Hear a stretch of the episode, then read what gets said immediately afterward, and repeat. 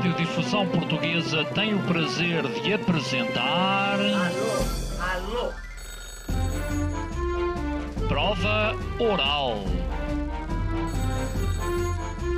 Uma rubrica de Fernando Alvim. Alô, alô. Todas as tardes aqui na sua Antena 3. Um programa bem divertido para toda a família. Basta telefonar e conversar. Ah, é da Praça da Figueira? E? Do Jardim Zoológico? Prova Oral. Um programa para gente nova. A vossa atenção, portanto, para o programa Prova Oral. Já fez de tudo um pouco. Mal, mas fez. 35 anos. E estou naquela idade em que toda a gente à minha volta me começa a fazer a mesma pergunta, que é... Então, e filhos? Define-se como uma pessoa que acredita tanto em Deus como na segurança social.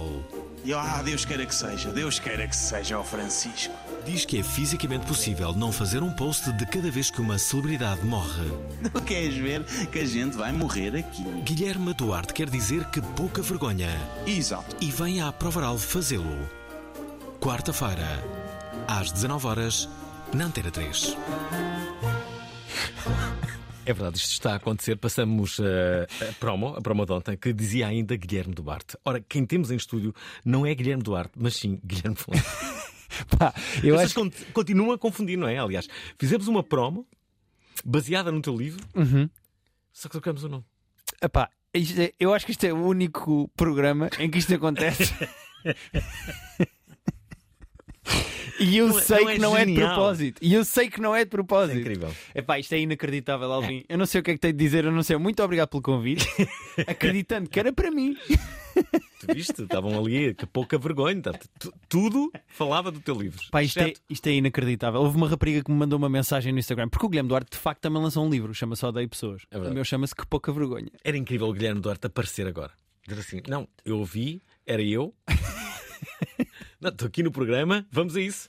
Então, eh, entrevistem-me, não é? Ou então convidavas amanhã para ele falar do meu livro. Ou Isso- é seja, Isso era melhor ainda. íamos fazendo uh, uh, promoção um ao outro.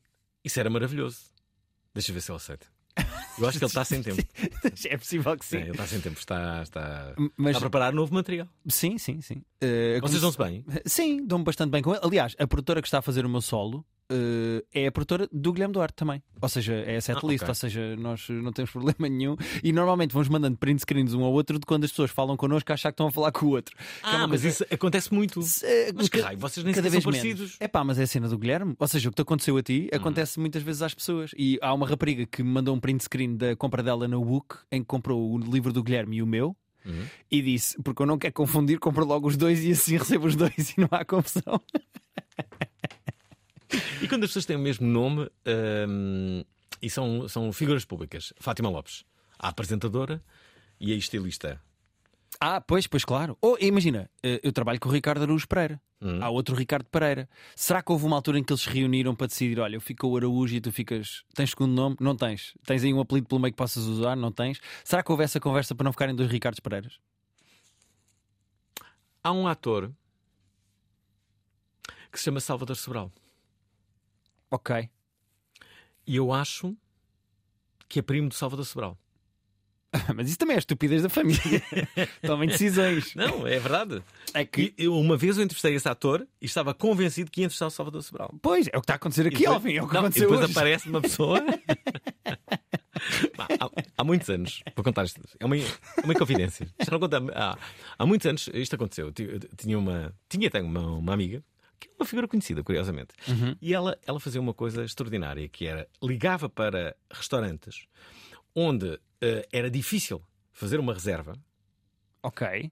e ligava para lá e dizia: "Oh, Boa tarde, eu sei que é sábado, eh, sábado à, noite, é, é muito difícil arranjar. O meu nome é Bárbara Guimarães. Isto, ok? E eles faziam aquela pausa: Bárbara Guimarães, Bárbara Guimarães.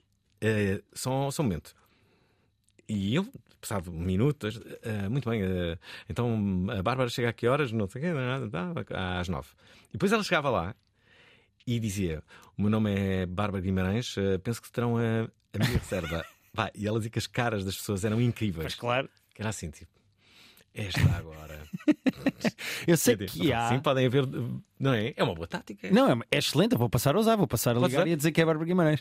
Eh, eu, eu sei que há outro Guilherme Fonseca do surf. E a certa altura no Twitter eu era tagado como vencedor de provas de surf. Uhum. Eh, ganhou na Ericeira Guilherme Fonseca e tagavam-me a mim. E eu tinha sempre que dizer: Malta, eu não, não sei fazer surf. Porque, porque há aqui uma outra coisa que é, a da altura, pode-se chegar à conclusão que um dos dois vai ter que ceder. E ceder significa colocar um terceiro nome. Exatamente. É aquilo que eu estava a dizer dos Ricardos Pereiras. Que é o, é o Ricardo Aruz Pereira. Não sei como é que. Será que é. é- Mas o Ricardo Aruz Pereira nunca foi Ricardo Pereira. Mas é o primeiro e, nu- e último, né? Ou seja, será que ele desde o início que disse logo: Pronto, eu vou ser o Ricardo Aruz Pereira? Será? Eu não sei. Queres ligar? Vamos ligar. Liga, liga aí ao teu chefe. O teu chefe. o meu chefe, o patrão, vou ligar ao patrão. Eh, mas sim, eu, eu acho que, principalmente na, na comédia em Portugal, há eh, um superávit de Guilhermes.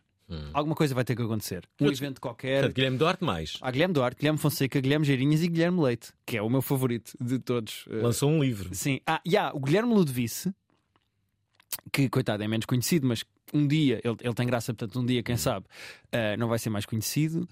E eu acho que de Guilhermes é isto, eu não estou a lembrar. Qual, qual- qual é o Guilherme mais conhecido no mundo? Guilherme Tell? O Guilherme mais conhecido no mundo? É o Guilherme Tell. Epá, é possível. Mas, é, mas aí tens os Williams, não é? Ou seja, então pode ser o Shakespeare. Desculpa estragar a tua. Estou só a Espera, mas dizer. Estamos aí pelos Williams, então pode ser, eh, pode ser o Shakespeare. Eu acho que é o Shakespeare. Está Tá bem. Ouvintes da vamos falar com a Guilherme Fonseca. Ele tem um livro que se chama Que Pouca Vergonha. Está no programa certo para eh, apresentá-lo, onde, onde fala sobre coisas que basicamente podemos dizer irritam. Há aqui irritações tuas que são, são, são muito, eh, como direi, muito curtas. São, são pequenos desabafos. E outras onde se percebe que gastaste mais tempo, não é? Sim. Dá-me a impressão que havia claramente irritações em que tinhas menos tempo para escrever sobre elas. Vá, vou já despachar isto. Isto é para, para ter gostos no Instagram, não é? E outras que, pá, isto é para publicar no Jornal de Negócios, tenho que ter, ter- começou pago, vou ter que Exatamente. fazer algo como. Primeiro, eu adoro que tu olhes para mim e achas que eu tenho não só de estratégias para ter likes no Instagram, como uma avença com o Jornal de Negócios. Não, na verdade, eh, quando a Marta Miranda, da Manuscrita, a minha editora, me convidou para escrever este livro, eu propus logo isto que foi misturar textos mais pequenos com textos maiores. Sendo que os textos mais pequenos têm à volta de 1500 caracteres e são de uma coisa que eu tenho com o Duarte Correia da Silva e o Pedro Durão, que também são humoristas, que é uma coisa que se chama Almanac Sincero. É uma newsletter com três textos cómicos muito curtinhos que vai uma vez por semana para o teu e-mail. As pessoas podem se inscrever em Almanac Sincero. Pá, mas não vai, ficava logo em spam. Sim, vai logo para o spam, mas pronto, mas está lá. E nós temos lá o número que tu tens e ficamos com o teu e-mail. Eh, e os outros foram escritos de propósito para o livro e são textos maiores, têm 3.500 caracteres, ou seja, eu tenho 43 textos que alternam entre pequenos e grandes. Eh, portanto, é isso. Acho que é isso que tu estás a dizer. Ouvintes da Parvaral, queremos que nos digam quais são as coisas que vos incomodam e para a qual vocês não têm grandes respostas. Temos o convidado de hoje, Guilherme Fonseca, que tem este livro que fala um pouco sobre isso, que se chama Que Pouca Vergonha. Tiago Beato escreveu sobre 1973. Sem dúvida que foi muito importante no passado, ninguém se esquece do que fez. Leva tudo à frente e isso é fundamental para aglutinar as massas. Hugo Gonçalves sobre a Revolução de 74. Revolução é o meu novo romance. Começa nos últimos anos da ditadura e prossegue por esse período recambulesco, violento, passional, que foi o pré. Mais ano menos ano, decidimos juntá-los para um date revolucionário. A revolução está na rua. Mas hoje já não está a ser útil. Esta quinta-feira, dois anos numa hora, às 19 horas, na Antena 3. É aquela pergunta básica, não é? Em 74, 73, tu não eras nascido ainda. Não, não, não. Sou de 87, pá. Sou Como é que alguém de 87 vê o 25 de Abril? Com distanciamento? Sim, com distanciamento, com livros de história, com fotografias, com o Google eh, e pronto, e acho que eh, com é engraçado porque, e eu falo disto no meu solo anterior, mas acho que é um dado engraçado sobre o 25 de Abril. Eu tinha os meus avós nos lados opostos do 25 de Abril. Como assim? Ou seja, eu tinha um avô, que era o pai do meu pai, que era arquiteto do centro de Lisboa e que era eh, artístico e que fazia projeções de cinema de filmes proibidos pela PIDE em casa, com a malta, fechavam as janelas e viam filmes e não sei o quê. E depois, o, o lado, do lado da minha mãe, o meu avô eh, Materno. materno, era, foi deputado do tempo do Salazar, tinha um escritório de advogados com o, o Marcelo Caetano e curiosamente no 25 de Abril resolveu ir para o Brasil passar umas férias. Houve ali uma altura em que ele foi para o Brasil. Por que não? O Brasil está bom nesta altura. Vamos ver. Estava Em abril é o melhor. Ah, pá, estava É o meu uma período para ir ao estava Brasil. sol. Portanto, eu, eu, eu acho, e eu digo isto no solo, eh, eu acho que os meus pais se conheceram e que se apaixonaram só para irritar os próprios pais, do género, fala lá da tua família ao meu pai. Não, não, fala tu do- da tua família ao meu pai. Ehm, mas sim, os meus avós eram diametralmente opostos, portanto, eu nasci, eu cresci em dois lados bastante diferentes eh, do 25 de Abril. O 25 de Abril significa liberdade. a liberdade em variedíssimos domínios. Uma delas é a de expressão. Sentes que, eh, com uma moral cada vez maior, nomeadamente nas, nas redes sociais, mas não só, na sociedade em si, que a tua liberdade enquanto humorista pode estar condicionada? Epá, depende do partido ganhar as eleições no dia 10 de março, também é essa. Acho que há partidos que têm mais vontade que eu diga coisas e outros menos. Mas eh, eu nunca me senti condicionado em absolutamente nada. Portanto, eu acho que estou. Mesmo quando eu ponho o, pé no risco e se calhar eh, até arrisco um bocadinho mais com alguma piada ou com o timing de uma piada, eu, eu nunca tive esse problema. Portanto, se, se as coisas continuarem minimamente como estão, eu sinto-me com verdadeira liberdade de expressão e a poder dizer o que eu quiser. A chegar a este programa e a dizer o que eu sinto sobre a promo que foi feita. Espera, e quando vais eh, eh, e quando te metes com uma cidade como Leiria? Epá, felizmente as pessoas de Leiria têm sentido de humor. Há pessoas com, de outras cidades que não têm tanto sentido de humor. Atenção que foste um dos impulsionadores do movimento Leiria não existe, não é? Eu, eu acho que tornei mainstream. Eh, ao ponto de a cidade de Leiria ter capitalizado aquilo que eu escrevi no meu livro, no Deve Ser Deve, e de repente a campanha de turismo da cidade de Leiria é a Leiria não existe. Depois de eu curiosamente ter falado com o Presidente da Câmara, o que eu acho é pá. é, é, é aquela, é, é maravilhoso as- a, coisa que usam para gozar com a Leiria, a Leiria ter usado para seu proveito próprio. Pá, que maravilha, estão completamente à vontade. Eu próprio estou no site da Câmara Municipal de Leiria a justificar a campanha de turismo Leiria não existe, venha provar, venha comprovar que Leiria não existe, venha cá, porque há aqui imensas coisas que não existem que são ótimas. Pá, e, e fico muito contente com isso. A única coisa que eu fiz foi eu investiguei isso e Isto é por causa de um jogo, não era? Que não, que, não, não incluía Leiria. o- Sim, é um uma jogo de computador. várias coisas. É um costume que vários países têm de dizer que há uma zona que não existe. Os Estados Unidos tinham um estado específico que diziam que não existia porque eh, o terreno era muito grande e tinha pouquíssima gente. Cá em Portugal começou por ser, se eu não estou em erro, Porto Alegre. Eu não tenho a certeza, mas acho que começou por ser Porto Alegre, mas nunca, nunca pegou. E depois. eh, é que as pessoas de Leiria começaram a gozar, a dizer não se passa nada cá à noite, é como se Leiria não existisse, aquilo foi crescendo, Leiria não existe. As pessoas de Leiria tiravam uma foto ao castelo e diziam: Olha lá, este castelo que é feito no computador. E depois isso cresceu e tornou-se piada de Reddit, de redes sociais e etc. Toda a gente dizia que Leiria não existia. O videojogo foi uma coisa, epá, é um jogo que o Rico Fazeres adora, que se chama eh, eh, Truck Simulator, em que basicamente tu finges que estás a conduzir eh, caminhões a levar mercadoria de- do ponto A para o ponto B. É conhecido esse jogo? É, é relativamente conhecido dentro, sei lá, de caministas e do Rico Fazeres. Mas eh, a certa altura. Eles adicionaram as estradas da, da Península Ibérica e, quando adicionaram as cidades e as estradas da Península Ibérica, ignoraram totalmente Leiria. E esse foi mais um dos pontos que. eh, Mas espera aí, quem é que ignorou? a malta do jogo, eu não sei de onde é que é a malta do jogo, é dos Estados Unidos ou assim uma coisa qualquer. Eh, ignoraram Leiria. Puseram as cidades todas portuguesas grandes, as estradas todas, e pá, e Leiria não existe no jogo. E, e pronto, isso alimentou também muito a piada de que Leiria não existe. O que é que te aconteceu quando foste a Leiria?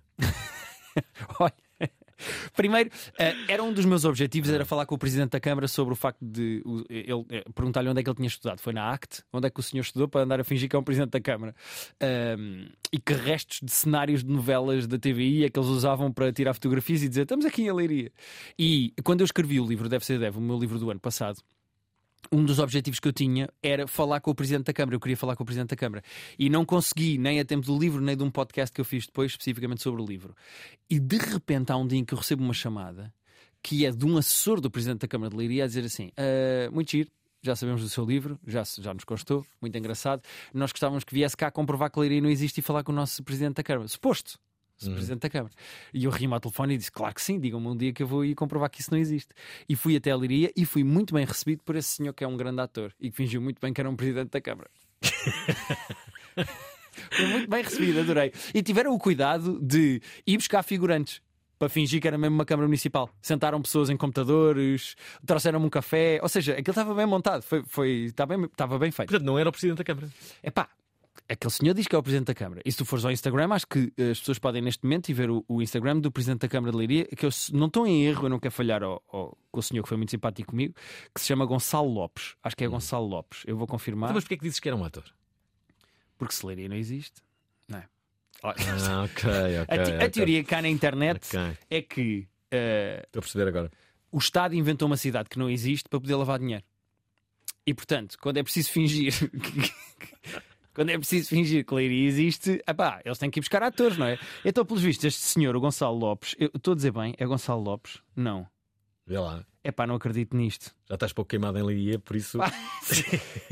É pá, como é que se chama o senhor? Aí, eu não acredito que isto está a acontecer. Ainda por cima, depois de. Ajudem, pessoas de Leiria que não existe. Eh, Ajudem aqui o Guilherme Fonseca a lembrar-se do, eh, do, ehm, do nome do Presidente da Câmara Municipal de Leiria. Já agora, ehm, juntem-se a nós eh, para, para dizer quais são as coisas que realmente pensam, coisas mundanas e que realmente importa aqui debater.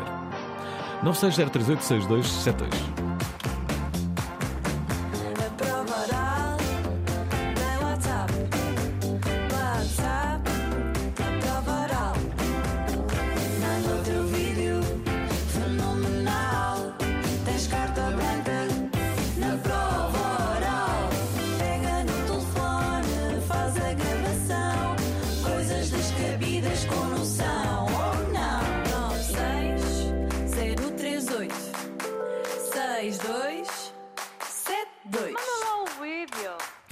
Convidado de hoje é Guilherme Fonseca e não Guilherme Duarte. Tem um livro que se chama eh, Pouco, Que Pouca Vergonha e Não Odeio Pessoas.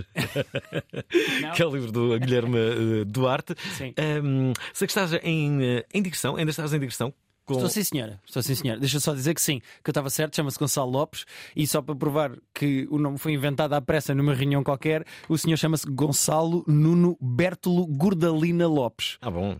Gordalina é ótimo. Epá, não me lixem. Isto claramente foi o site GPT que deste senhor. Olá para Boral, boa noite a todos, Alvin, Guilherme, ahm, daqui Hugo Fonseca. Ah, realmente nós temos aqui alguns, eh, alguns pontos que, que nos unem.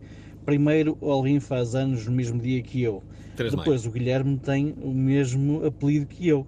Ahm, pronto, eh, como o programa começou ahm, a falarem sobre os Guilhermes mais conhecidos do mundo, eu gostaria de fazer aqui um repto e lançar aqui a questão que é e os Fonsecas mais conhecidos do mundo?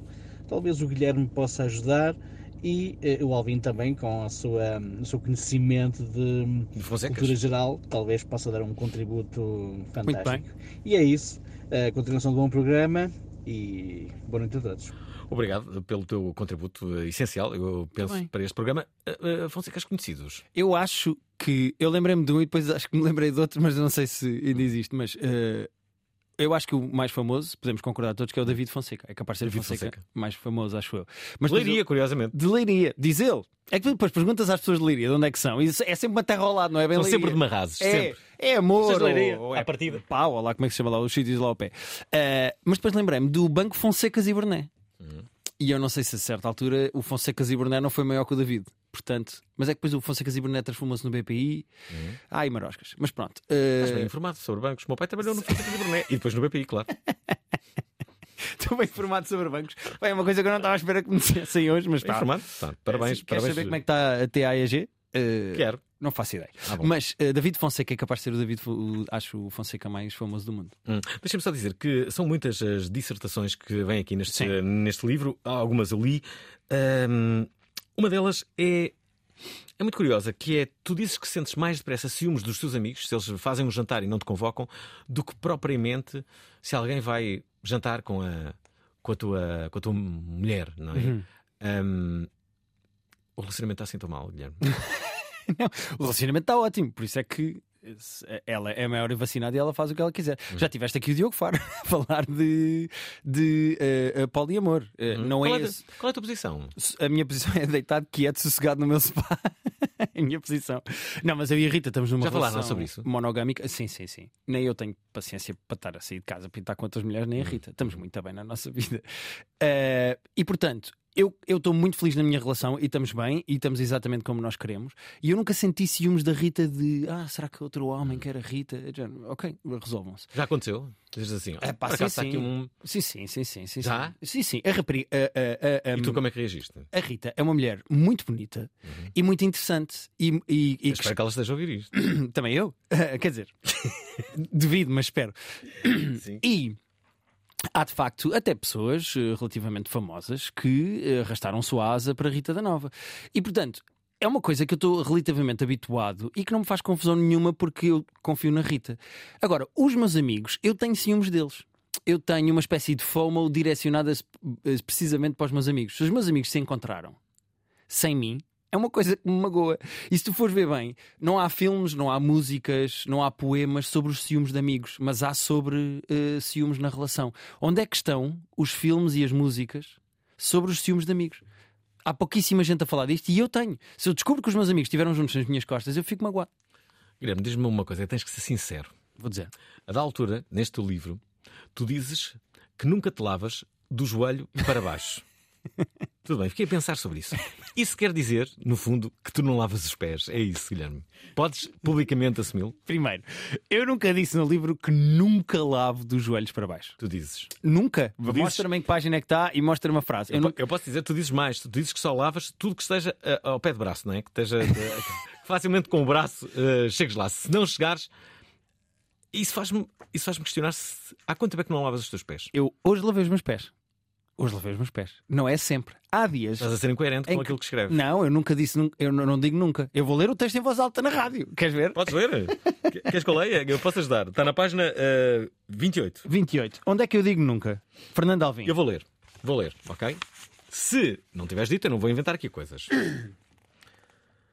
Olhem-me nos olhos e sejam sinceros. Vocês, quando tomam banho, lavam sempre do joelho para baixo. Todos os dias. Não desviam o olhar. Cá está, é isto todos os dias. Ok, pode estar aqui a fazer alguma abertura. Não lavam, pois não. Pois bem, pois bem me parecia. Assumam a verdade. Não lavam as vossas mãos do tema de lavar as vossas canelas.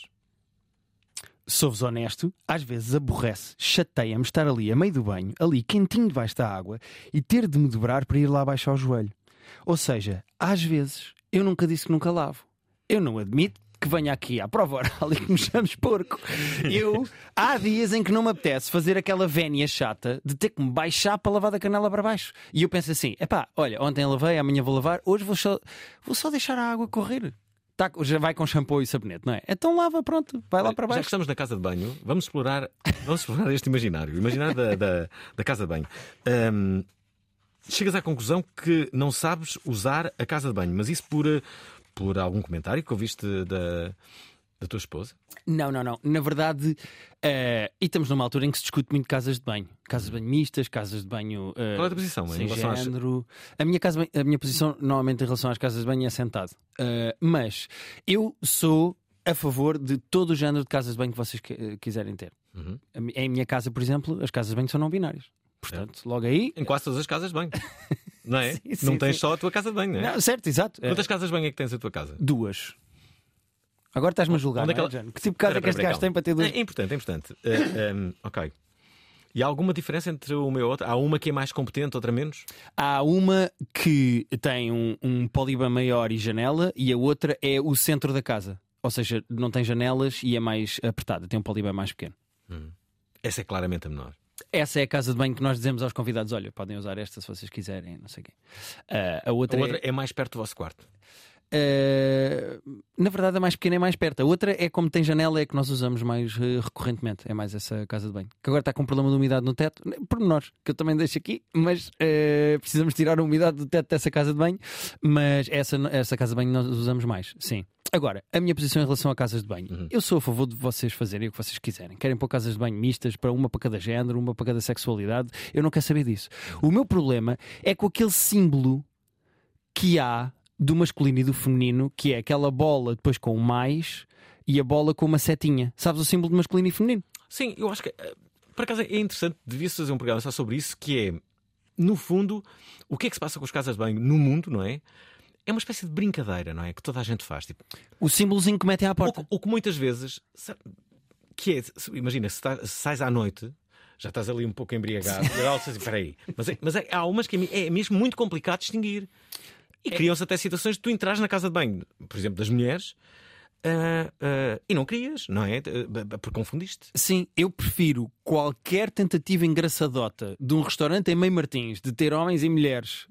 eh, os símbolos de homens e mulheres do que aquele, aquela imagética da seta e do mais, porque eu não consigo nunca decorar que o mais é masculino ou feminino e a seta é masculino ou feminino. Sabes qual é que é? Não. Também não sabes. É bem que eu nunca consegui decorar. Nunca consegui. E é um problema para mim quando as casas de banho têm aquele mais ou aquela seta. Eu não consigo, não sei qual é dos homens e qual é das mulheres. Usem cores, pá. Ponham azul e cor-de-rosa, ponham uma pila e umas mamas, eu não sei. Façam qualquer coisa, eu não consigo perceber. Gostas de Natal? Gosto. O que é que gostas mais do Natal? Está com a minha família. Porque eu tenho um irmão imigrado em Londres e o O que ele Nat- faz lá, em Londres? ele trabalha numa consultória imobiliária. Hum. Dirige lá uma equipa de não sei do quê. Não me sei explicar. Não sei explicar. Ganha mais do que tu? Epá, é possível. Tu não sabes? É possível que ele ganhe mais do que. Eu nunca perguntei ao meu irmão quanto é que ele ganha. Isso é verdade. Sim.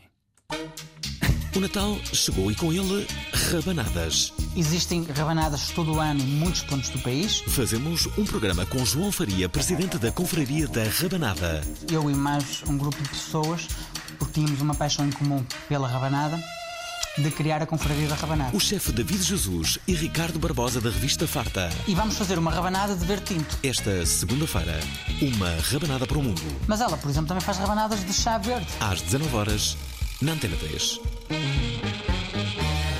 Esta conversa toda era para dizer que segunda-feira vamos fazer pela primeira vez neste programa um programa só sobre rabanadas. Isto porque há uma revista que se chama Farta, eh, é uma revista extraordinária que eh, tem, tem, tem um tema que é, imagina, frango assado.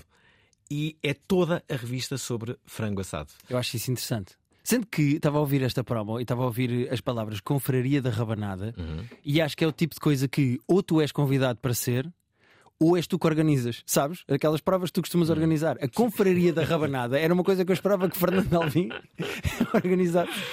Outro dia eh, organizei o jantar mais picante do ano. Correu muito bem. Tá, a sério? Como é que eu não soube disso? Eu adoro comida picante, pá. É mesmo uma doença. Eu ponho picante em tudo. Eu faço omeletes às vezes e ponho picante nas omeletes. Não percebo. Não fazia ideia disso, pá. Olá, olá, Alvin. Olá, Olá. Fonseca. Ahm, já que estão a falar de pessoas conhecidas e de pessoas que têm nomes iguais e tudo, Uhum. eu lanço aqui um repto para ver se conseguem encontrar alguém com o meu nome, Bruno Fausto Castelhano. Não tenho um, mas sim dois nomes esquisitos. Impossível. E o nome da minha mãe de solteira é Curato. Bora lá, um abraço para vocês os dois. Corato não existe. A minha, chama, a minha mãe chama-se Rosina. Rosina. Rosina. Aí, pá. Invulgar, não é? Rosina é, é fora. Mas agora está a haver um comeback nos nomes de bebés de nomes esquisitos de idoso. Tipo Vítor. Alguém que se chama Vítor já é idoso, não é? É pá, não é o primeiro nome que me vem à cabeça. Eu conheço vários É Vítores. maldade de dar o nome de Vítor a uma criança. Sim, olha, mas por exemplo, aqui da Antena 3, a Joana Gama Uhum. e o Frederico Pombar chamaram à sua criança Irene, que é um nome que tu associas a velhas. É. E que eles está a fazer um Dona comeback. Irene. A Dona Irene, que está sempre à janela, eh, ou que é a porteira do prédio. Por acaso é uma criança que se chama Irene à partida. Sim, sim. Acho que vai ser porteira. Boa noite, Alvin. Olá. Boa noite, convidados. Eu sou Hum. Vera Fernandes e uma das coisas que me irrita profundamente são as pessoas, e na maior parte das vezes costumam ser idosos, que têm a mania de ficar parados numa passadeira e, de certa forma, como eu me considero uma boa condutora, eu sinto-me sempre na obrigação de parar de forma a dar cedência de passagem. O que me irrita é quando eles realmente não querem passar e fazem sinal que, ah, não, afinal estou só aqui à espera de qualquer coisa. Epá, eu confesso que eh, eu fico enervada facilmente porque eu conduzo sempre com os timings muito contadinhos ao segundo e o facto de ter de travar e parar e depois ter que arrancar, eh, acreditem que já me estraga amanhã ou ao final do dia. Acredito que isto também seja algo que aconteça com outras pessoas e pronto, gostava de saber a vossa opinião, se, isto também, se esta irritação também é válida para vocês ou não. Um beijinho e bom programa. Eu penso só que chegarei à idade deles e quero que tenham compaixão comigo. Eh, portanto, trato bem todas as pessoas mais velhas. Aliás, o meu grande projeto, que gostava de, de ver executado em vida, não faz sentido executar eh, já morto, era eh, ter uma televisão só de transmissão em direto de obras. É, Eh, pois. As pessoas mais idosas adoram ver obras. Com uma programação muito envolvente, eh, com Uhum. empreendimentos eh, grandes, eh, a serem transmitidos em direto, Uhum. e, e toda a população idosa estava ali a ver: olha lá, está a chegar o cimento. Portanto, vão colocar 20 tijolos agora neste momento. E era tipo horário nobre. Neste Eu momento, dava- 20 tijolos estão a chegar. Isso era espetacular. Eu não dava seis meses para, a certa altura, o chefe da obra Hum. Sair do plano e ir ter com o senhor do calcitrim, estar ali três minutos a falar, ah, viva melhor e não sei o quê, e voltar para a obra. Porque sendo um canal para idosos, isso ia acontecer mais cedo ou mais tarde. Era incrível. Esta senhora tinha a voz igual à Isabel Silva, aquela rapariga da. que era da TVI, acho que agora está na RTP. Na RTP, justamente. Igual. Não achei. Eu achei que era ela e que estava a fingir. Mas Ela não quer, era, ela não quer te era. atropelar, Alvin. Olha, curiosamente, porque falas de alguém do Norte, temos aqui o Telmo da Trofa, que diz isto. Olá para o Varal, olá Alvin, olá, o convidado. Uh, só partilhar duas coisas. Uma que vi hoje que me deixou a pensar, que dizem que um homem pobre é alguém que tem uma cabana à beira do rio e pesca para a sua sobrevivência. Eh, E que um homem rico passa a vida toda a trabalhar, eh, passa a vida cheia de stress, ganhar muito dinheiro para depois no fim da sua carreira comprar uma cabana à beira do rio e viver da- pesca. Ahm, outra coisa, eh, sinto falta, e acho que se está a perder em Portugal, ahm, a boa maneira portuguesa de portuguesar certas palavras que são desconhecidas e que acontecia muito antigamente, como por exemplo, eh, corrija-me se eu estiver errado, o nome Xato, eh, a marca quando surgiu em Portugal era X-Act, então o bom português apelidou de Xato. Um abraço. Não me lembro dessa época do Exact. Isso já. Não faço qualquer espécie de ideia do que é que ele está a falar. Mas eu tenho um Mas amigo. sabes que é um X-Ato, não é? Não. Sabes que é? Isso- até aí ainda vou. Hum. Eh, Lembrar-me de quando se chamava Ex-Acto, não. Ahm, eu nem sei. exa- eh, eh, não, eu usei vários em aulas de eh, EVT. Mas eu tenho um amigo que está a fazer isto, acho eu, que é isto que este senhor está a fazer, a falar, e que diz, em vez de dizer HBO, Uhum. diz HBO. E é muito desconfortável estar numa conversa com ele e ele dizer assim: pá, eu ando a ver uma série ótima na HBO. Pá, não é possível. Hum, Não faz sentido. Eu tolero, vês? Eu até percebo. Eu até percebo porque ele está a portuguesar o nome da plataforma. Mas HBO é só ridículo. O que é que andas a ver agora na HBO? Alvin, estás a ver alguma série boa na HBO? Não, não tenho HBO.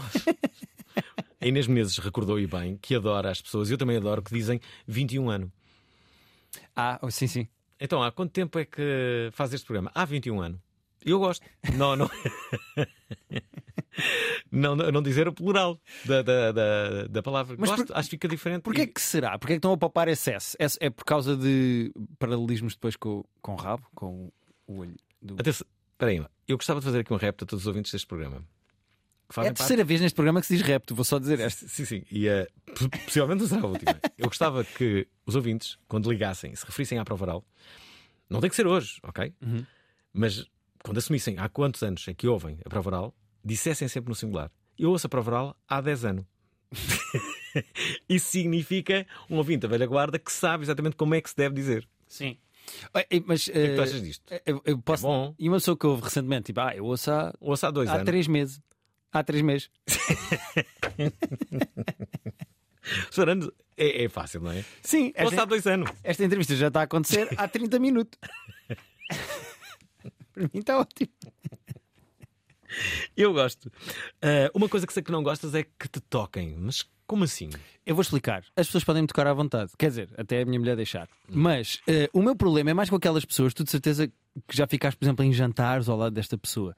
É aquela pessoa que en- entusiasticamente está a falar contigo sobre qualquer coisa e te vai dando piparotes assim com, o- com a ponta dos dedos. Tipo, vai falando e vai dando assim piparotes no- aqui na zona do ombro ou no Uhum. braço, e a certa altura eu começo lentamente a afastar-me dessa pessoa, pá, porque eu não, eu não percebo qual é o instinto. Sabes quando os computadores bloqueavam se tu não mexesses o rato. Uhum. Eu sinto que essas pessoas vão dando assim piparotes só para desbloquear o rato, que é para tu não entrares em screensaver. E irritam-me profundamente esses toquezinhos que as pessoas vão dando enquanto falam contigo. Mas gostas que as pessoas olhem nos olhos quando, quando estás a falar com elas ou uh, isso é-te indiferente? Também depende. Estás sempre fixamente a olhar. Imagina que agora eu fazia o resto da entrevista assim, a olhar para ti. Fixamente nos olhos. Isto é meio desconfortável. Mas eh, também. Eu não estou desconfortável com isso. Fazer a entrevista. Se quiseres. É? Queres ficar assim? Podes uh, fazer. Por exemplo, eu paro agora de Tu não falar. tens que quando- olhar- Olha, quando uma pessoa olha para o telemóvel, eu paro logo de falar. Se, se- se vai. Se estás a falar com a Ah, pessoa, sim, eu, sim. eu paro logo de falar. Tipo, Sempre perfeitamente. Não vale a pena. E ainda por cima, eu estou em desvantagem com a minha mulher, com a Rita, porque ela está a falar comigo e se eu estou no telefone eu não estou a ouvir. E eu depois levanto os olhos e ela diz-me assim: Tu ouviste? E eu ouvi, claro, então, claro que ouvi. E não ouvi nada do que ela me disse. Se for ao contrário, a sacana ouviu de facto. Porque eu disse, eu estou-lhe a dizer qualquer coisa, ela está no telefone e disse, Rita, estás a olhar para o telefone, não vais ouvir nada do que eu estou a dizer. E ela repete palavra por palavra tudo o que eu disse. Portanto, eu estou em desvantagem, eu não posso mesmo olhar foi- para o telefone. Qual foi a maior encrenca em que te meteste com a Rita? Assim, uma asneira daquelas uh, ah, monumentais. Maior encrenca que eu já me meti com a Rita. Esquecer de um aniversário, de uma data importante. Pode ter acontecido. Maior encrenca. É pá, não vinha preparado para essa, não sei. Eu tenho uma amiga minha que acabou com o namorado justamente por ele se ter hum, esquecido da data de, de aniversário. É que também já estava mal. hein? Eu também depende depois como é que ele compensava a seguir, não é? Eh, Mal. Pois, nem compensou, não é? Foi despachado, foi corrido. Sim, sim. Eu, eu acho que nunca meti assim numa encrenca assim dessas Não. grande corrida, não. Se calhar é por isso que ela ainda está comigo, está à espera que eu faça uma dessas para, a esfregar as mãos, género. assim que vier a primeira, vai logo. Olha, sei que gostas de pessoas que tratam os eh, gatos eh, por filhos, estou a ser cínico, mas tens pena de não acreditar em Deus. Tenho, tenho porque eu sinto que há muito mais facilidades em quem acredita em Deus do que em quem não acredita. Eu, porque há todo um livro de instruções que tu sabes o que é que tens de fazer quando te acontece X, Y e Z. Há todo um menu de coisas que tu podes dizer e repetir, ladainhas que tu podes repetir quando pecas. Só tens de repetir estas coisas e está tudo bem. Ah, há toda uma entidade superior a quem tu podes refilar de não te estar a dar as coisas que tu queres ou te estar a fazer passar por provas. Eu, como ateu, não tenho nenhuma destas coisas. Não há ninguém que eu possa refilar, não há, uma insti- não há uma espécie de uma loja de cidadão, que é o que uma igreja é para um católico, em que eu possa ir e refilar do género. Então, mas que é isto? Não há um sítio onde eu possa ir confessar nada. Eh, eu, eu, como ateu, há imensas coisas que eu invejo nos católicos e tenho pena de nunca ter encontrado Deus. Porque a verdade é essa. Mas tentaste? As pessoas encontram Deus. Tentei. Eu, venho de uma família católica, eu vou muitas vezes a igrejas, em casamentos, em batizados, em eventos. Uh, epá, eu não consigo. Não, não tenho esse clique. Nunca consegui. Mas fizeste a primeira comunhão, aposto. Não, eu eh, comecei a fazer a catequese. Houve uma altura em que depois fui salvo pelo meu pai. O meu pai disse: claramente, miúdo a odiar isto. Ele não tem nada a ver com isto, vamos tirar daqui. Eu só fui batizado porque na altura era um bebê muito grande eh, e provavelmente. Ainda és, Guilherme. Ainda sou. Mas eu, eu acho que estava a chorar durante o meu batizado, não de ser um bebê, mas a pedir para pararem com aquilo porque eu não era católico. E os meus pais não me entenderam na altura. Deixa-me só dizer que dois ouvintes enviaram uma mensagem sobre a mesma temática. Os símbolos de que há pouco falavas, os símbolos masculino e feminino. A primeira foi a Isabel. Olá, boa noite para o Olá. Oral. Ah, o meu nome é Isabel. Hum. Ah, olá, Fernando Alvim, convidado. Então, eu só, ouvi, só comecei agora a ouvir o programa Hum. e, comecei, e ouvi o, o, o Guilherme Fonseca a dizer que nunca sabe qual é o símbolo do, do masculino e do feminino.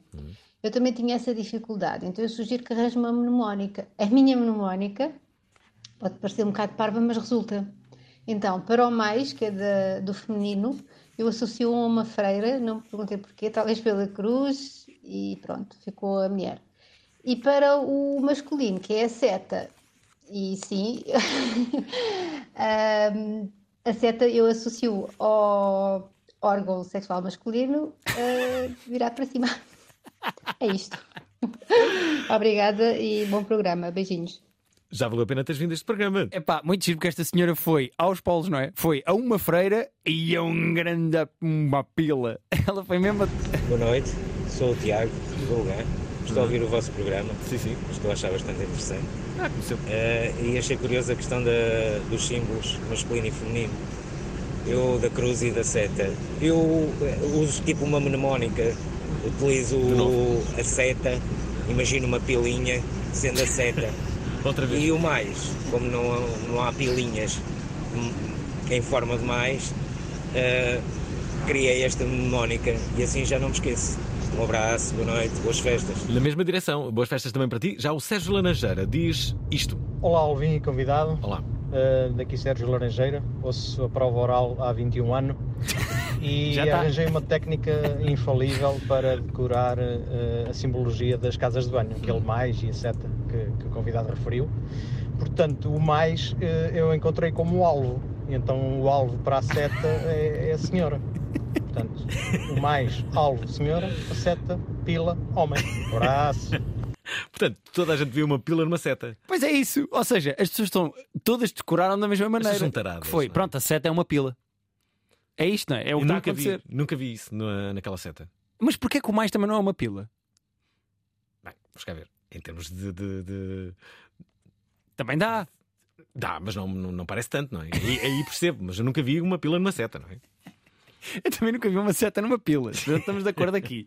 Eh, Muito estranho este diálogo. Ah, como é que sabemos daqui? Não sei. Ah, Deixem-me só recordar a todos que Guilherme ah, Fonseca é, é nosso convidado ah, neste programa. Estamos a 15 minutos do final deste programa e eu tenho que falar contigo sobre novos humoristas e sobre embora. coisas que tu vês na net. Tu deves ser das pessoas que eu conheço que mais. ah, que mais anda atento a novos ah, fenómenos, novos humoristas, novas séries.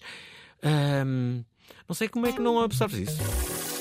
Alguém me pode dizer Quem me consegue explicar Como é que este programa Ainda está no ar Pá, eu sei lá Qual é o segredo? Não há uma receita É encher chouriço De segunda até sexta E depois é aquela cena. Dislexia do apresentador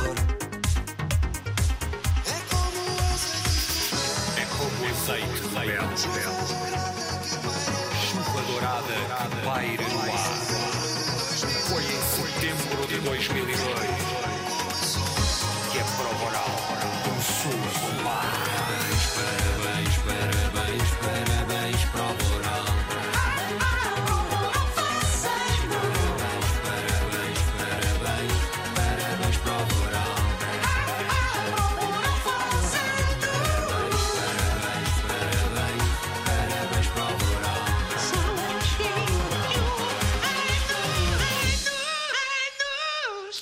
21 anos a prova. Sim, tens que mudar aqui a música no fim. Pois é, devia ter. Vou, vou, vou pedir. De resto, estava a ouvir este, este jingle e estava hum, criado por Tony Delmar eh, e estava aqui a interrogar-me que outras estações, que outros programas eh, de rádio nacionais podiam ter um jingle que diz chuva dourada que paira no ar. Digam-me, que? Pacífico? Não, Nunca. não sei se ainda dá. Alguma vez o Oceano Pacífico iria dizer num jingle chuva dourada que paira no ar. Pois é verdade. É melhor nem sequer eh, nos adentrarmos muito neste, Fica a ideia. nesta. Fica a ideia. Ehm, tu, tu falas eh, sobre amigos, sobre outras coisas. Temos que falar agora sobre novos humoristas. O que é que tu andas a ver? Vamos começar a nível internacional. O que é que andas a ver? A nível internacional, olha, eu vou aproveitando o que vou vendo nas plataformas, seja na Amazon, na Netflix, na HBO, eu vou vendo um bocado em todo o lado os solos e os comediantes que vão aparecendo. Falaste de uma, uma, uma, uma mulher, a Taylor. Tomlinson. Gosto muito da Taylor Tomlinson. Uh, gostava muito que a trouxessem cá porque eu gostava de a ver ao vivo, que não vi. Gosto muito da Michelle Wolf, que lançou agora uma coisa nova na Netflix. Gosto muito os clássicos, eu não vou dizer da Liga B, mas pronto, uh, são os que estão a arrebentar agora, uh, como se costuma dizer. O Andrew Schultz, o Mark Normand, o Brent Morin, o Andrew Santino. Uh, o Joe List, o Kyle Kinane. Eu gosto muito destes comediantes que têm, praticamente todos têm solos disponíveis ou em plataformas ou no YouTube, se as pessoas quiserem ver. Quem é Um, que te faz rir mais rápido? Mais rápido. Uhum. Quem é que me faz rir mais rápido? É, é provável que seja o Andrew Schultz. O Andrew Schultz tem uma velocidade de. É muito rápido a fazer punchlines e a fazer piadas. E é muito engraçado. Eu gosto muito da maneira como constrói texto. Eu sou mais um humorista de texto do que propriamente de performance. E eu gosto mais de ouvir bons ângulos e boas piadas. Espera aí, foste ver o Rick, o Rick Gervais? Não, infelizmente não consegui assim? nesse dia. É epá, infelizmente não consegui. Tinha outras coisas Não estava à espera que disto, eram- mas nunca ouviste ao, ao vivo. Eh, a ele especificamente não. Não Nunca és ouvi. grande fã, para não, para não Não, não, é só porque tinha mesmo coisas inadiáveis e não consegui ir. Ah, e A ainda- ideia que eu tenho é que tu és daquelas pessoas que viaja para, para um país qualquer para Sim, ir ver sim. um humorista. Já fui ver o Luís C.K., já fui ver o Chris Rock, eh, já fui ver vários comediantes lá fora. O Aziz Ansari. Uhum. Eh, o, o, o Gervais não consegui ver nessa noite porque já tinha coisas combinadas que não Mas não consegui. falas com paixão dele. Do Ricky Gervais? Porque não? Eu gosto muito do stand-up dele. eu, Hum, eu não, não, me estás a convencer. Sinto que não, não está sequer no- no- no- nos teus cinco humoristas favoritos. Não, de todo. Isso não está. Mas gosto muito do Ricky Gervais. Eu gosto muito do sol de- dos solos de stand-up dele. Então, quem é que está no- nos três primeiros lugares? Três primeiros lugares É, sempre da história Por ordem. Não, não, não, não, não. dos vivos que estão a fazer stand-up neste momento. Primeiro, segundo e terceiro lugar. Eu vou-te dizer, gosto, em primeiro lugar, destacadíssimo está Louis C.K. Eu acho que é, o melhor, é a melhor pessoa viva no mundo a fazer stand-up comedy. Em O segundo cancelamento não deixou moça? Eu consigo relativamente. É fácil para mim separar. Ao... Ele já voltou? Já, já. Tudo igual. Sim, eu acho que Ok. está relativamente de Tá- volta. tá não ser, descancelado. as- ah, mas não sei, não sou. ok. Não, sou não, a não, autori- só- A autoridade dos descancelamentos, não sei. eh, mas mas eh, ele ele está a fazer salas grandes, fez agora o Madison Square Garden, ou seja, ele está a vender bilhetes, ou seja, ele continua a fazer stand-up e eu acho vivo, acho o comediante mais engraçado a fazer stand-up comedy. Se eu tivesse de fazer mais um top 3 dos meus comediantes favoritos, eu vou pôr o Chapéu, sem contar com este último sol que ele lançou, que eu não achei propriamente graça, achei que foi uma birra de uma hora. Eu não gostei deste último sol, mas eu acho o Chapéu muito bom. E vou dizer, eh, só para ser hipster, só para ser hipster, vou dizer, vou dizer Dylan Moran, só para ser hipster. Nem sequer sei quem é. Ou podia ser James Acaster. Também pode ser. Se para ser hipster, vou pôr um inglês. Vou pôr um destes dois. Eu tenho séries. Séries que eu ando a ver. eh, Divertidas. Eh, séries divertidas. Olha, eu gosto muito de Dave, que é uma série sobre um músico.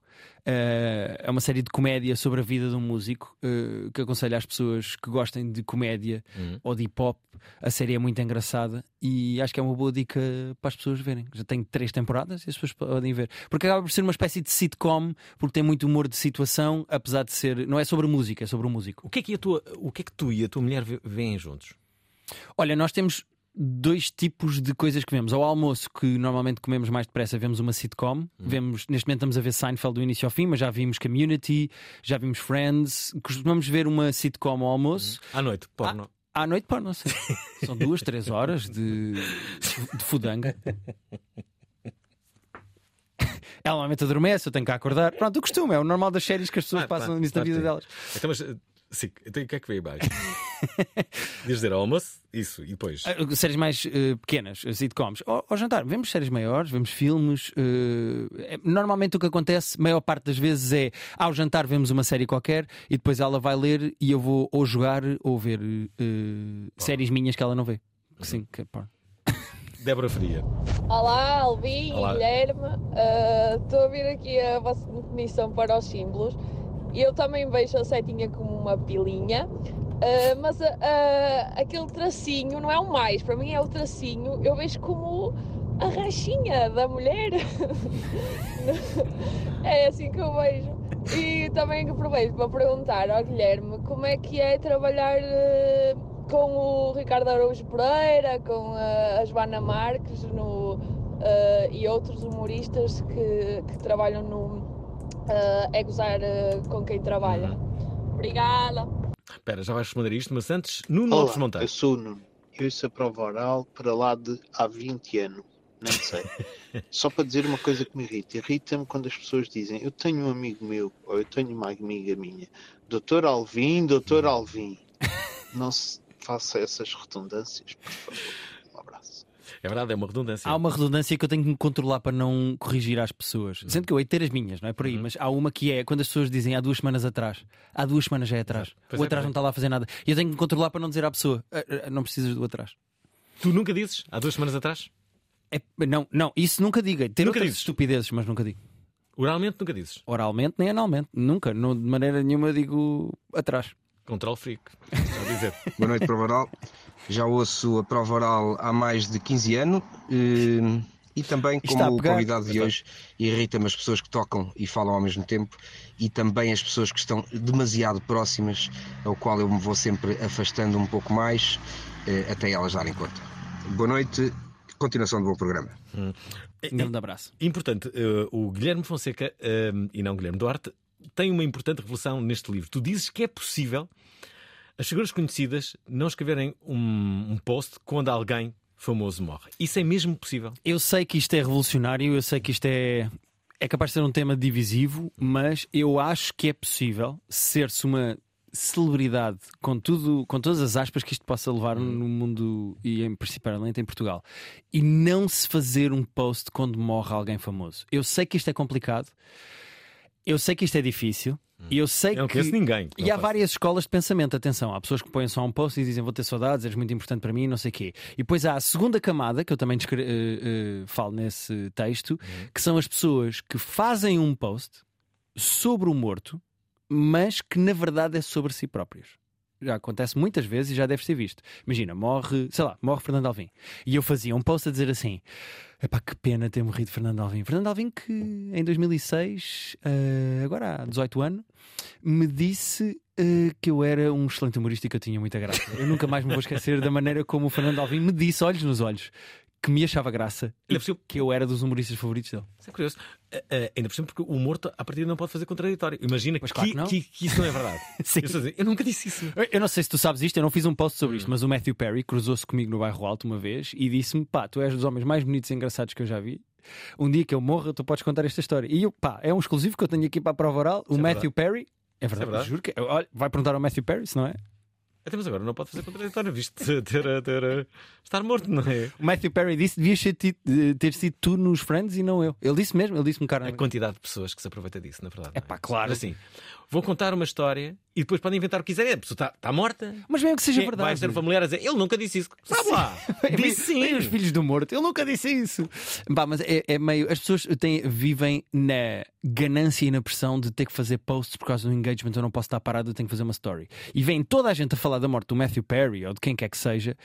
E, e sentem o que é que eu vou fazer? Vou pôr uma foto, ponho as mãozinhas a rezar, sabes aquele emoji? Uhum, Ponho as pombinhas, ponho o trevozinho, a pombinha com o trevo da paz, ponho essa, vou pôr. Epá, para quê? Qual é o emoji mais vezes us- usado? Eu acho que é eh, aquele emoji que está a chorar a rir. Eu também acho. É esse, não é? As pessoas usam isso para tudo. E assim, tipo, não, não teve assim tanta graça, não é? Sim. Podia ser só um smile, tipo, ah, sorri um pouquinho, não, não, não estou a chorar a rir com isto, não é? As pessoas acham que abusam disso. Mas o outro smile também é meio psicopata. Se tu olhares nos olhos do outro smile que não está a chorar a rir, ele está com um sorriso, ele está morto, está morto nos olhos. Aquele está a sorrir, mas ele não tem vida nos olhos. O outro emoji também é meio psicopata.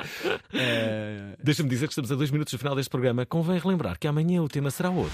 Tiago Beato escreveu sobre 1973. Sem dúvida que foi muito importante no passado, ninguém se esquece do que fez. Leva tudo à frente e isso é fundamental para aglutinar as massas. Hugo Gonçalves sobre a Revolução de 74. Revolução é meu novo romance. Começa nos últimos anos da ditadura e prossegue por esse período recambulesco, violento, passional, que foi o pré. Mais ano menos ano, decidimos juntá-los para um date revolucionário. A revolução está na rua. Mas hoje já não está a ser útil. Esta quinta-feira, dois anos numa hora, às 19 horas, na Antena 3. Ora está, não percam amanhã Tiago Beato e Hugo Gonçalves, os dois a falarem sobre a Revolução, mas em perspectivas eh, diferentes. Vai valer a pena ouvirmos. Ahm, para o final, dizer que amanhã estás em Évora. É verdade. Amanhã vou estar em Évora, no dia 12 vou estar em Lisboa, mas já está esgotado, e no dia 15 de dezembro vou estar em Braga com o meu sol novo, o Não Faz Sentido. No Espaço Vila. Vita. Vita. Espaço Vita em Braga é onde eu vou estar e vou em, em breve, nas próximas semanas, anunciar eh, novas datas para o ano, inclusive uma data em Lisboa, onde vou querer gravar o meu sol novo. Já agora que falamos eh, eh, de solos, mas antigo, há um solo que tu fizeste há oito anos, justamente na altura da morte do teu pai, que lhe é dedicado, de resto, que é baseado, inspirado e que agora está disponível onde? No YouTube. As pessoas neste momento podem ir ao YouTube e escrever Guilherme Fonseca e não Guilherme Duarte. Guilherme Fonseca, pessoa, e está lá o meu anterior eh, solo inteiro eh, gravado, disponível e podem ver. E é uma hora de stand-up comedy, é uma hora de piadas sobre o que se passou comigo e com a minha família quando o meu pai morreu, quando eu tinha. Foi há 10, ora, foi há 10 anos, portanto eu tinha eh, 25. Hum. Já agora, eh, há pouco não respondeste à pergunta: como é trabalhar com Ricardo Aruz Pereira e Joana Marques? Intragável, não? São respostas completamente diferentes. ok. É excelente trabalhar com Ricardo Aruz Pereira. É assustador trabalhar com Joana Marques. Das duas pessoas, só uma me bateu. E foi? Joana Marques. Portanto, se te- são respostas diferentes à- à- para, para a mesma pergunta. Eh, Mas se co- calhar mereceste. Porquê é que te bateu, Joana? A Joana bateu-me, eu já não me lembro muito bem, mas ela às vezes passa por mim estamos só a cruzar-nos. Ela, sei lá, levantou-se para ir encher a garrafa de água, uma coisa qualquer. Passa por mim e ela fecha o seu punho, assim a sua mãozinha, e, e morde o lábio com vontade de me bater. E depois ri-se. Assim, Ah, mas não te bateu, Não, ameaçou. Não, não, nessa vez ela bateu. Ela deu um murro no braço. Ah, e depois riu-se. Portanto, agressão. Ah, Sim, sim, agressão. Agressão de Joana Marques. Eu apanhei da Joana Marques. O Ricardo até a ver nunca me bateu, portanto. Se eu tiver de, tiver de comparar um com o outro. Mas sendo um famoso até é bom, não é? Se for um famoso a bater. Sim, sim. Gostavas? Gostava, porque a indenização vai ser gigantesca. Se o Ricardo me bater, eu posso pedir muito mais dinheiro. Pois é, pois é. Olha, uma última mensagem da Sofia Cruz. Ainda a falar sobre símbolos. Espera lá. Olá, Alvinho, olá, convidados. Há muito tempo que eu não participo, mas está-me assim a dar uma comichão essa história dos símbolos e das, e das lógicas. Ok, entendo. Mas e por que não ir pelo significado dos símbolos? O mais é o espelho da mão de Vênus e a seta é, o, é a flecha do arco de acho que é Marte, deus grego. Ah, é isso. Tchau, boa tarde, beijinhos. Estamos agora o programa com alguém que nunca tomou um banho de água gelada. Não concorda, não concorda com aqueles, ba- aqueles banhos conhecidos, não é? Uh, Sim, sim. é- Mas porquê? O que é que se passa? Por isso é que se calhar não está. Mas está tudo maluco. A água gelada é o que se tira aos cães quando estão em cima um do outro quando a cadela está no cio.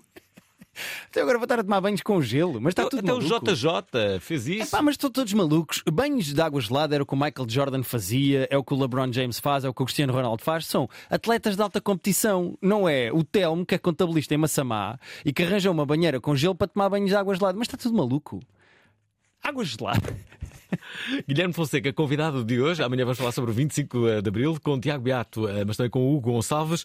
Entretanto, há este livro que acaba de sair eh, no mercado e que pode ser uma ótima prenda de Natal. Eu espero que sim. Eh, e mesmo estas pessoas todas que enviaram mensagens sobre os símbolos da casa de banho podem ler o meu texto, tentar perceber de onde é que vem a minha confusão com casas de banho e com os símbolos. E são 43 textos que alternam entre pequenos e grandes de várias coisas que são uma pouca vergonha minha, vossa ou de todos nós. Ficaste na memória com alguma mensagem que recebemos?